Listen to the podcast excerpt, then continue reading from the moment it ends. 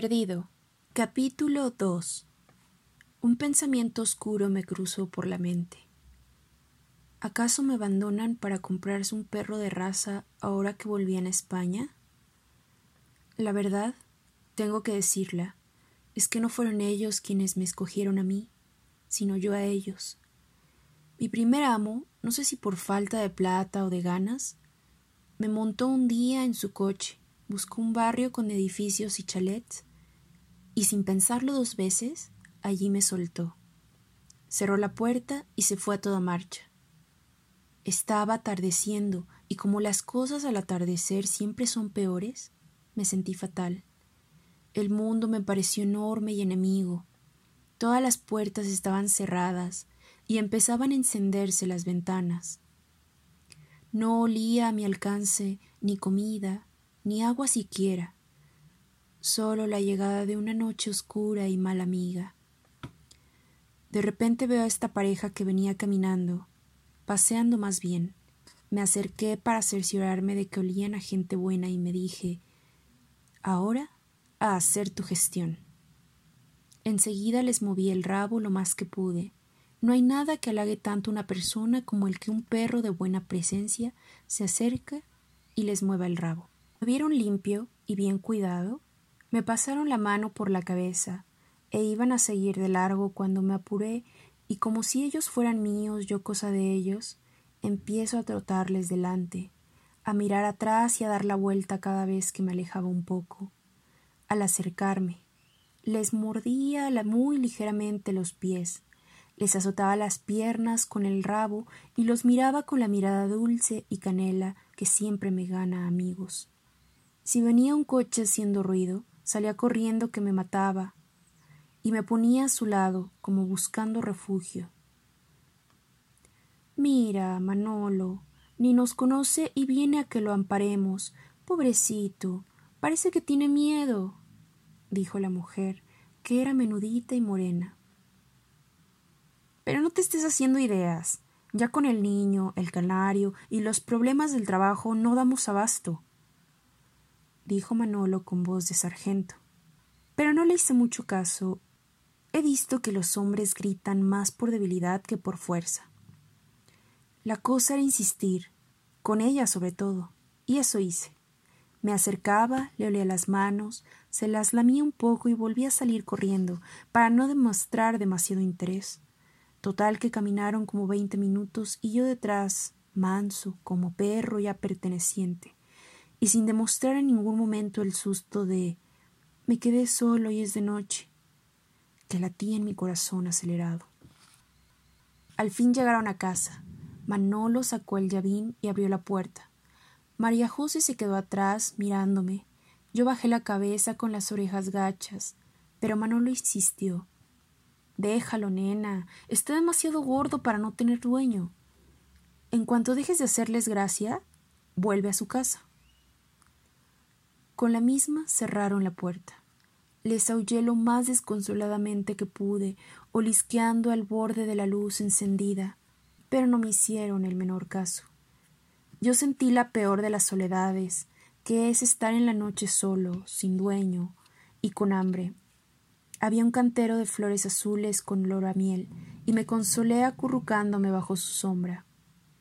No dormí mientras pudo más la preocupación que el sueño, pero al fin, después de mucho mirar estrellas, viéndome solo, con las costillas como par de arpas salidas por el hambre, entrecerré los ojos y empaté preocupación y pesadillas.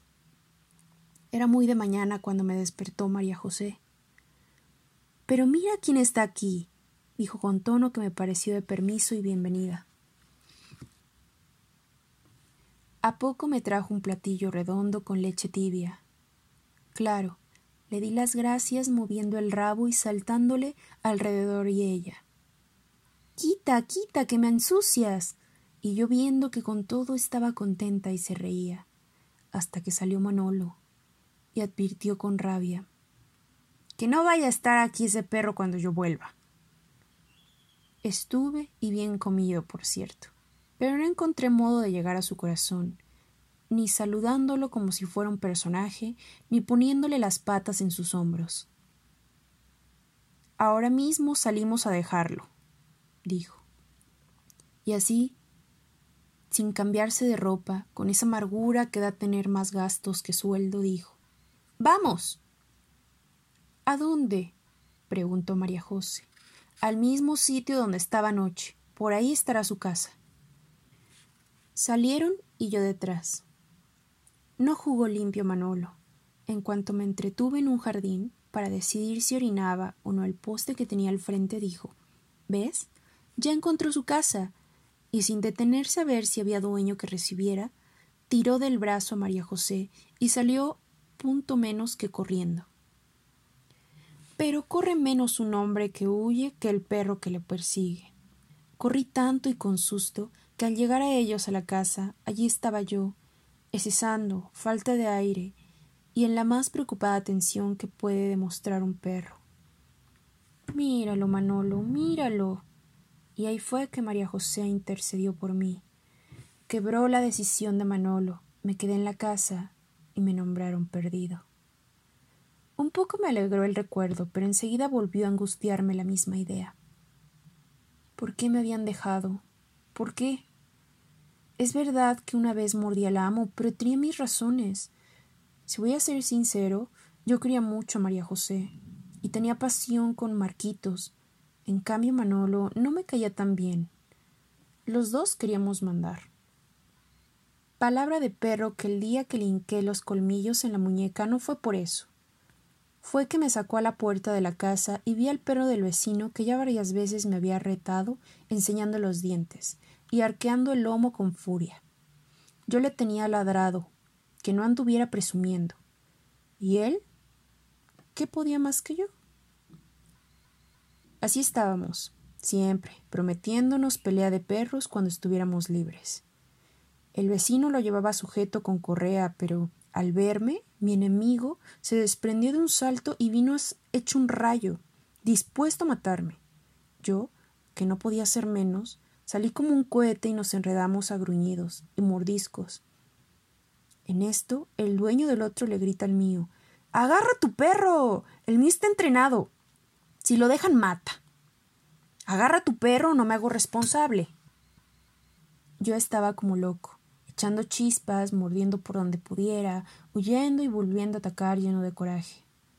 Perdido. me gritó mi amo. Perdido. Pero yo no podía hacer caso. Me iba el buen nombre y la fama de bravo. Seguía atacando y mordiendo como una fiera, y yo iba a hincarle los dientes por la nuca a mi enemigo. Cuando mi amo me agarra por el collar, sacudí la cabeza hecho una furia, dándole a entender que me dejara pelear lo mío. Pero insiste, tira de mí con fuerza hasta que casi me ahoga. Y ahí fue que yo, porque me dejara ser perro, señor, le hinqué los dientes en la muñeca y vi brotar tres chorros de sangre que enseguida le cubrieron la mano como un paño rojo. Así, con la mano ensangrentada, agarró un palo y empezó a darme por las costillas y por el lomo. Y yo sin ceder, qué caramba. Fue el dueño del otro el que tuvo que llevárselo, mientras yo, ufano, vencedor, regresaba a casa golpeado por mi dueño, que se apretaba las heridas y veía gotear en la hierba mi sangre. María José. ayúdame. Entonces comprendí que por mandón que fuese, el ama quería a su marido más que a mí. Por única vez en la vida me miró con odio, corrió a lavarle las heridas y estuvo de acuerdo en amarrarme el tronco del manzano. Allí estuve, separado de todos, pensando que no le había dado mérito mi valor, ni se enorgullecían de mi coraje. Al contrario, se quejaban de mí y me acusaban en cuanto alguien, viendo la mano herida de mi amo, preguntaba qué había sucedido. Ese desgraciado decía señalándome. La próxima no se queda en la casa. Y yo le ladraba. No te he hecho por mal, sino porque soy perro. De perro me viene el morder y ladrar y atacar si me atacan. De perro valiente y bravo, y no puedo volar ni ser paloma, porque cada cual es lo que es. Además, te di porque me ahogabas con el collar. Peor tú que no fuiste para darme con tus propias manos y buscaste un palo. Yo te herí con los colmillos que tengo en la boca. Para eso los tengo, como tengo el rabo para espantar las moscas y demostrar cariño. Lo siento, amo, pero vivo y actúo como lo que soy. Nací perro. No pidas milagros. Mis amos me hicieron sufrir muchas humillaciones y las perdoné por fidelidad. ¿Por qué no pudieron perdonarme ellos en vez de castigarme, abandonándome? ¿O es que la fidelidad de los hombres es distinta a la de los perros? Bien que me humilló el dichoso gato, pero no lo ataqué por maldad o porque fuera a matarlo, es que por principio ataco a cuanto gato se me cruza en el camino. Odio a los gatos. Primero, porque maullan y no ladran. Segundo, porque se dan mucha importancia, como si fueran reyes, y a nadie obedecen. Tercero, por egoístas. Nada les importa tanto como bañarse con su lengua áspera y ya puede estar cayéndose el mundo que ellos siguen lamiéndose como si nada. También me molesta su olor, a gato encerrado. A veces se van los dueños y se queda con la casa, sin tratar siquiera de buscarlos. Además, la gente se divide en pro perros y pro gatos. Y como el que tiene gatos no quiere perros. Es una cuestión de supervivencia. Muchos deben habernos fastidiado. Los gatos cuando, al ver uno, no podemos dejar de atacarlo. Aunque mi amo me regaña, yo tengo visto que él a su modo, también tiene sus prejuicios. Y en cuanto alguien viene de fuera, habla otro idioma o tiene el color distinto. Si puede lo humilla o le hace burla. Yo no. A mí puede presentárseme un peludo, un blanco, un negro, que si me trata bien, lo saludo como si fuera perro igual que yo. Pero gatos, ni en pintura. Además, que me han dado muchos disgustos. ¿Quién iba a pensar que aquel gatito, esmirriado, casi ciego, de patas resbalosas, iba a costarme tamaños problemas? Un día oigo por la mañana, entre unos helechos, ese miau insistente que le crispa a uno los nervios. Ladro porque me sale de dentro. Al punto decido el ataque. Me abalanzo, boquiabierto, y caigo sobre una fiera de gata negra que me salta encima con los ojos encendidos como brasas y me clava las uñas en el lomo. Yo me movía para sacudirme la de arriba, mientras tres gatitos patiflojos salían huyendo a refugiarse en el manzano. En cuanto pude zafarme de la gata, salí a perseguirlos. Dos me miraban desde la rama hechos un arco, y con los ojos echaban chispas. El tercero se había quedado por flojo y se encogía como si yo fuera un monstruo.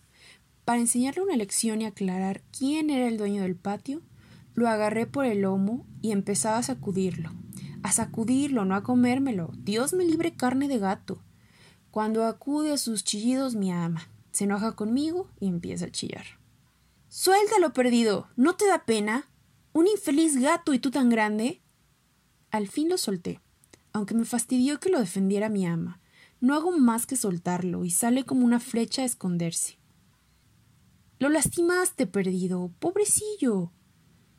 Y por un gato de porra, un gato negro y rabiparado, mi ama se mete entre los helechos. Corre cuando él corre huyendo de ella, y al fin lo agarra, acorralado entre la cerca, sus patas y sus garras. Ahí empezaron mis celos. Que, pobrecito animalito de Dios, cosita, pedacito de noche, ojitos verde limón. Y lo peor, lo más ofensivo. Perdido. Vergüenza debería darte. Cobarde. Entonces comprendí que su piedad no era para mí solo, como creí el día que me acogió en la casa. Lo mismo hubiera sido con ese gato hambriento, con un pichón sin plumas que con un cangrejo. Traté de prevenirla. La piedad tampoco es cosa que deba regalársela a cualquiera, mucho menos a un gato que pide y no devuelve. Mi ama no comprendió ni mi mirada ni mi ladrido. Alzó al gato, le dio leche de la buena, de la que le dan a Marcos, y lo dejó en su dormitorio envuelto en mantita de cuadros. Y todavía el muy desgraciado Huida de pánico, se me oía ladrar. Entonces comenzaron las descargas contra mí. Resulta que yo, monstruo del mal, había separado al gato de su madre, lo había hecho empezar la vida pensando que el mundo era enemigo, y por eso pasó una semana escondido y sin comer, detrás de un escaparate. Como mi ama estudió para maestra y le encantaba la psicología, dijo que iba a ver cuánto demora un gato en olvidar un trauma. Así, empezó a darle clases de perro al gato. Era como una vacuna. Bien sostenido en sus brazos, lo acercaba a mí. El gato, histérico, se le subía por el hombro hasta la cabeza, y desde ahí clamaba todo maullar. Al fin decidí que hacía las paces con él rapiparado, o no volvería a tener sosiego.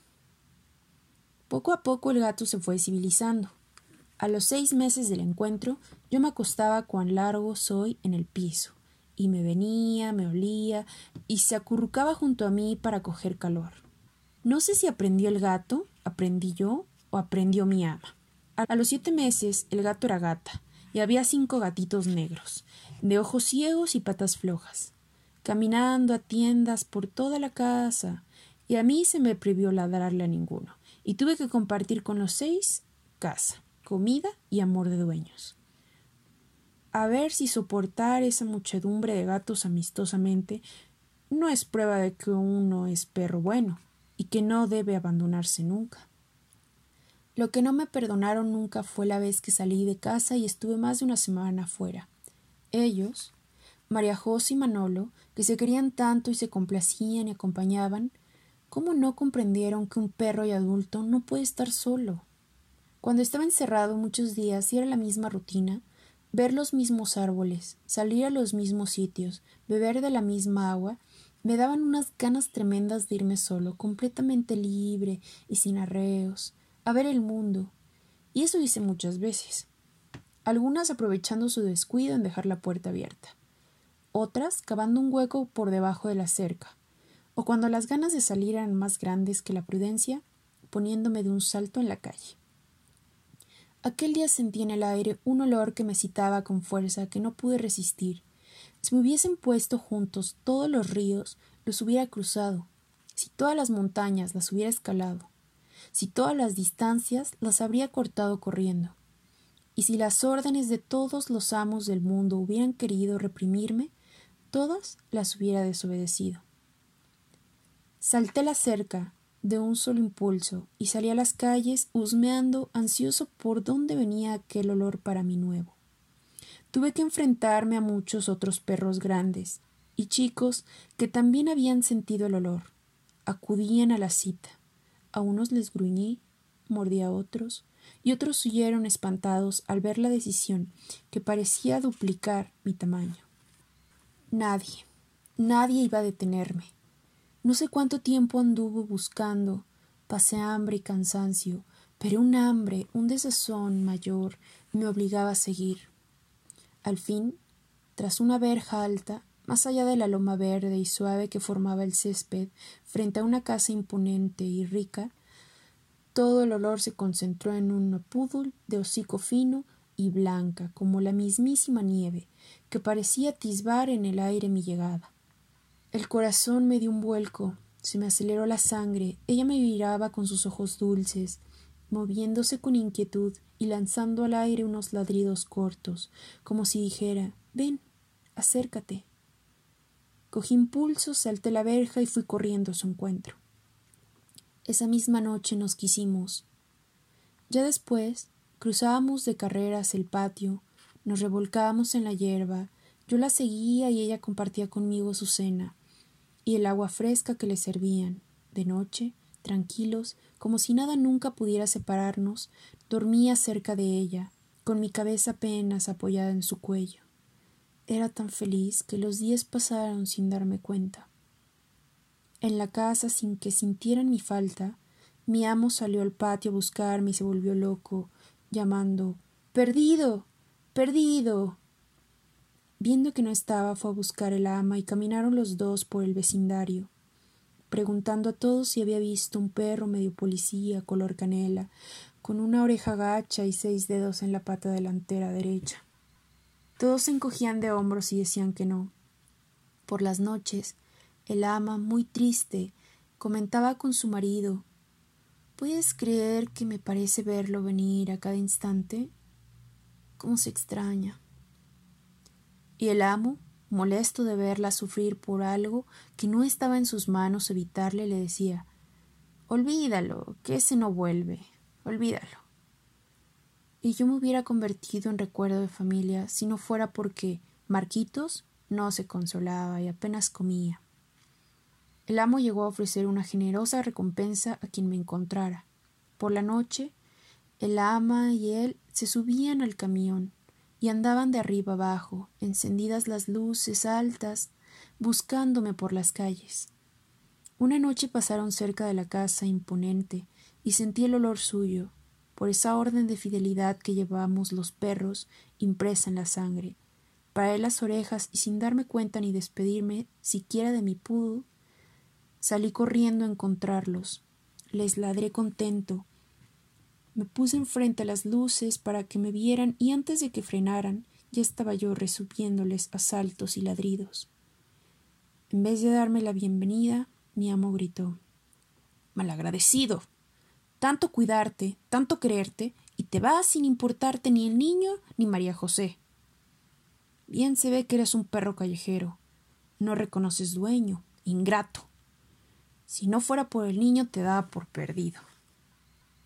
Me forzó a subir al camión, cerró la puerta y ni se dio cuenta siquiera cómo nos dolía a la púdul y a mí separarnos para siempre. Ni del aullido que lancé al aire levantando el hocico para decirle adiós. Desde entonces vivía amarrado al manzano. No me sacaban si no era con collar y correa. Cuando salíamos, la casa buscaba con los ojos y con el olfato a ver si alguna calle, detrás de alguna verja, sentía su olor. Pero todo fue en vano. La había perdido para siempre. Todavía cuando me ve el amo pedirle mi libertad con los ojos, me dice Ingrato. Por algo estás amarrado. Y yo pienso ¿qué pensará ella? Y lo que más me duele, ¿por qué me pedían a mí una fidelidad que ahora han roto dejándome? Encerrado en la casa y con la noche encima, no sabía yo qué otra culpa echarme, mientras me convencía de mi abandono. Si había ido toda la luz y empezaba a aullar en las sombras cuando sentí un coche, una llave en la puerta y un rancio olor a cuero. Efectivamente, era Maruja, la amiga de mi ama, que apenas entró, dijo de mal humor Cualquiera se parte el alma en esta oscuridad encendió el salón y salí a saludarle moviendo mucho el rabo. Al fin y al cabo era la única persona que se interesaba por mí. Cuando por ser más efusivo alcé las patas para ponérselas en el pecho, gritó Bájate, perro. Sería el colmo que me rompieras la blusa. Con mucha prisa y sin dejar de protestar, me tiró del collar, apagó la luz, cerró la puerta y me subió al asiento de atrás de su coche. Ahora me llenas esto de pulgas. No seas santo de qué me metí yo en estos líos. Al fin y al cabo, María José es tan amiga mía. Bien pudieron haber pagado ellos el hotel de perros y no dejarme esta encomienda. Lo que es yo, por buena, llegó a tonta. Después, dirigiéndose a mí en tono áspero, me dijo Siéntate y estate quieto, que la cosa va para largo. Efectivamente, estuve alerta mirando las luces en la carretera, oliendo a campo y noche, tratando de saber por los olores si alguna vez había cruzado este camino. Al fin me venció el sueño. Me acurruqué como pude y me quedé dormido. Mucho después me despertó el barullo de coches que pasaban rozándonos, el olor a ciudad, el ruido de mucha gente reunida y a la vez sola. Miré por la ventanilla y vi calles amplias y muchos parques, grandes edificios y una altísima torre de hierro rodeada de fuentes. París a estas horas se pone insoportable, protestó Maruja, mientras trataba de escurrirse con un Renault pequeño entre el hormigueo de coches. Al fin paró frente a un edificio estrecho, encajonado, entre dos mayores y me ordenó que saliera. Con la misma me dio las palmadas fuertes en el lomo para que cruzara una verja y un piso de mármol muy frío y resbaladizo, y me obligó a meterme a un cuartito todo rodeado de hierros, que para susto mío comenzó a subir solo y traqueteando. Cuando me sacó de ahí me hizo seguirla por un corredor largo con alfombra verde, que le a humedad y a polvo viejo. Entramos un apartamento oscuro, su casa. Empecé a reconocerla olfateando. Las butacas, aunque forradas, olían a muchos dueños. Las cortinas a casa vieja. La cocina a desinfectante en vez de guiso. Maruja sacó un plato de latón, lo llenó de agua, me sirvió las sobras heladas de un pollo que sacó del refrigerador y me dijo Te cierro la puerta. No se te ocurra ensuciarme la sala. No ladres, que aquí no admiten perros. Y me buscas un lío. Mañana te llevo a inyectar por si las moscas. Enseguida me roció con algo que olía muy mal y me advirtió Por lo menos no me llenarás la casa de pulgas. Luego salió dando un portazo y me quedé casi sin poder moverme en aquella cocina extraña y poco hospitalaria. En cuanto sentí que apagaba las luces y se acostaba, empujé la puerta y salí al salón. Me subí al sofá y busqué distraerme para pasar la noche. Con la pata jalé unos tapetitos y todo lo que estaba sobre ellos cayó al piso. Entonces me fijé en las cortinas. Iban y venían solas, Salté y las agarré con las uñas para que se estuvieran quietas. Si se me escapaba alguna, me paraba en dos patas y las mordía. Luego boca arriba. Les mordí los flecos amarillos hasta que pusieron blandos como espaguetis. Pero tenían mal sabor y me entró sed. Entonces vi encima de una mesa una bola de cristal, mediada de agua. Dentro había unos pececillos de colores. Metí la pata, la saqué goteando, mojé un poco la madera y luego con mucho cuidado hundí la lengua y bebí unos cuantos sorbos de agua con olor a pez. Uno dio un salto y cayó fuera. Parece que quería jugar, y saltó varias veces hasta que yo le puse la pata encima y se quedó quieto. Lucía de lo más bonito arriba de la mesa. Parecía un adorno. De pronto, desde una superficie brillante, vi que me miraba otro perro parecido a mí. Le ladré. Fui a buscarlo, pero el muy cobarde se escondió enseguida. Entonces me dije ¿Es el dueño? Mejor me orino por todos lados. Perdonen si hablo de orinar con tanta franqueza. Ustedes, para ser finos, dicen pis y arreglan con papeles y notarios sus asuntos de propiedad. Nosotros orinamos para señalar que nos pertenece un territorio y para dejar bien claro a los perros que vengan quién es el dueño. Por tradición empecé buscando lo que más se pareciera a un árbol. Encontré una lámpara de metal y la rocié levantando la pata. Luego mojé ligeramente una columna de porcelana con flores y los cojines del sofá, para que se supiera bien que en adelante sería mi cama. Satisfecho volví a acercarme a la superficie donde visté al perro. Allí estaba. Le gruñí, me gruñó, le ladré fuerte y tomé impulso para ver si de una vez lo alejaba con una mordida. Me abalancé sobre él con la boca abierta y ¡paf! me dio un golpe seco en la cabeza. Miré y allí estaba el perro haciéndose el bobo. Me dio ira y empezaba a insultarlo con mis ladridos más feroces y amenazantes. Cuando salió Maruja en bata de casa desdeñida, suelto el pelo, sin zapatos y con cara de mal sueño, ¿Qué pasa? ¿Qué pasa? ¿Qué jaleo te traes? Y sin hacer un esfuerzo por entenderme, encendió la luz y empezó a insultarme. Pero mira que eres bruto perdido. Le estás ladrando el espejo. Casi pensé que iba a reírse, pero en eso miró su pecera a media agua, se acerca y se espanta cuando descubre al pececito quieto y rojo sobre la mesa. Creí que le daba un ataque. Rojito, rojito mío, ¿qué te pasó? ¿Qué te han hecho? Rojito. Rojito no dio un salto siquiera. Entonces, como si fuera cosa del otro mundo, dijo que olía mal y se puso a olfatear y acusarme.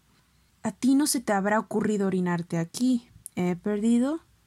pero vio la mancha redonda en la alfombra, la lámpara mojada, la columna de flores salpicada de gotas amarillas, y el sofá con mi firma. Se puso morada, me tiró del corral y me obligó a oler mi propio orín, mientras me llamaba asqueroso. Para remate, cuando se sentó en el sofá le saltó encima una de mis pulgas. ¡Ay, pulgas, pulgas! Y a lo mejor chinches, madre del hermoso. ¿Qué va? ¿Qué va? Yo no aguanto. Ni por María José ni por nadie. Con lo tranquila que vivo sola. Ay, ay, mis cortinas. Me ha mordido las cortinas. Y mis tapetes encaje. Desgraciado. Perro sin vergüenza. Gritaba y corría detrás de mí, coja y con una zapatilla en la mano. Suerte que los perros no sabemos reír. Si no, me mata. Al día siguiente, con correa y collar bien ajustados para obligarme a seguirla, cruzó el corredor, me metió en el cajón con paredes de hierro, que al bajar me revolvió el estómago. Salió con paso decidido, abrió la cancela y la puerta del carro, y de un empujón me metió dentro. Por si había dudas, mientras arrancaba el motor, le dijo con rabia mi cabeza ladeada y ojos preguntones al bando de piedad, a ver si allí te atreves. Por mí, doy por terminado el compromiso. Si me dicen que eres como eres, no me hago cargo ni muerta. Siguió protestando sola hasta que llegó un edificio blanco. Se bajó del carro, me forzó a seguirla y después de darle los buenos días a un señor con uniforme, entró un salón lleno de perros de todos los tamaños y todos los ladridos posibles, que al verme me saludaron ladrando. Yo me sentía feliz de estar entre los míos, hasta que me fijé que todos, desde el chihuahueño hasta el gran danés, estaban metidos en jaulas, y para olerme sacaban el hocico entre los barrotes. Salió un señor con bata blanca y olor a éter, que le preguntó algo a Maruja, pero era en francés y no entendí. Lo único que sí entendí fue el no, no, no, no, no, que decía Maruja moviendo la cabeza e encogiéndose de hombros. Al fin se marchó y a mí me metieron a una jaula de madera, al lado de un bulldog de aspecto poco amistoso. Le pregunté ladrando si aquel era un hotel de perros y me dijo ¿Tú viste a tu ama sacar dinero? ¿Le pagó algo al doctor? Le dije que no.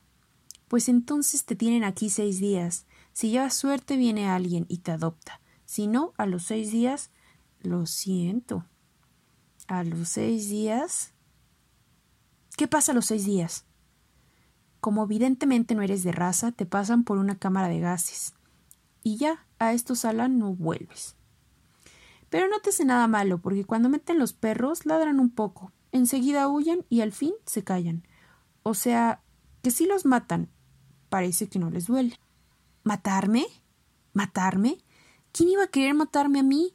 perdido, el de la oreja gacha y los seis dedos en la pata delantera derecha, al casi hijo de María José y Manolo, al guardián de Marquitos. Dije presumiendo de mis méritos, ya que no de mi linaje. ¿Matarme? ¿A mí? ¿Por qué? Porque hay más perros que ganas de cuidarlos. Por eso, contestó el bulldog con voz de funeraria.